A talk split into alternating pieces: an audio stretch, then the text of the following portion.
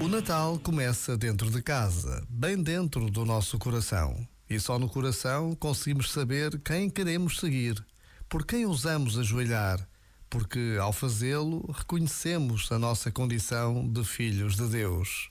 O meu reino não é deste mundo, disse Jesus.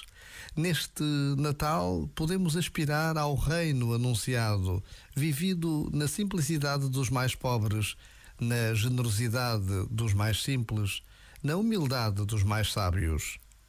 Consigo indignar-me com o que está errado, reconhecer injustiças, recusar a violência, exigir a dignidade que todos merecemos sem condições?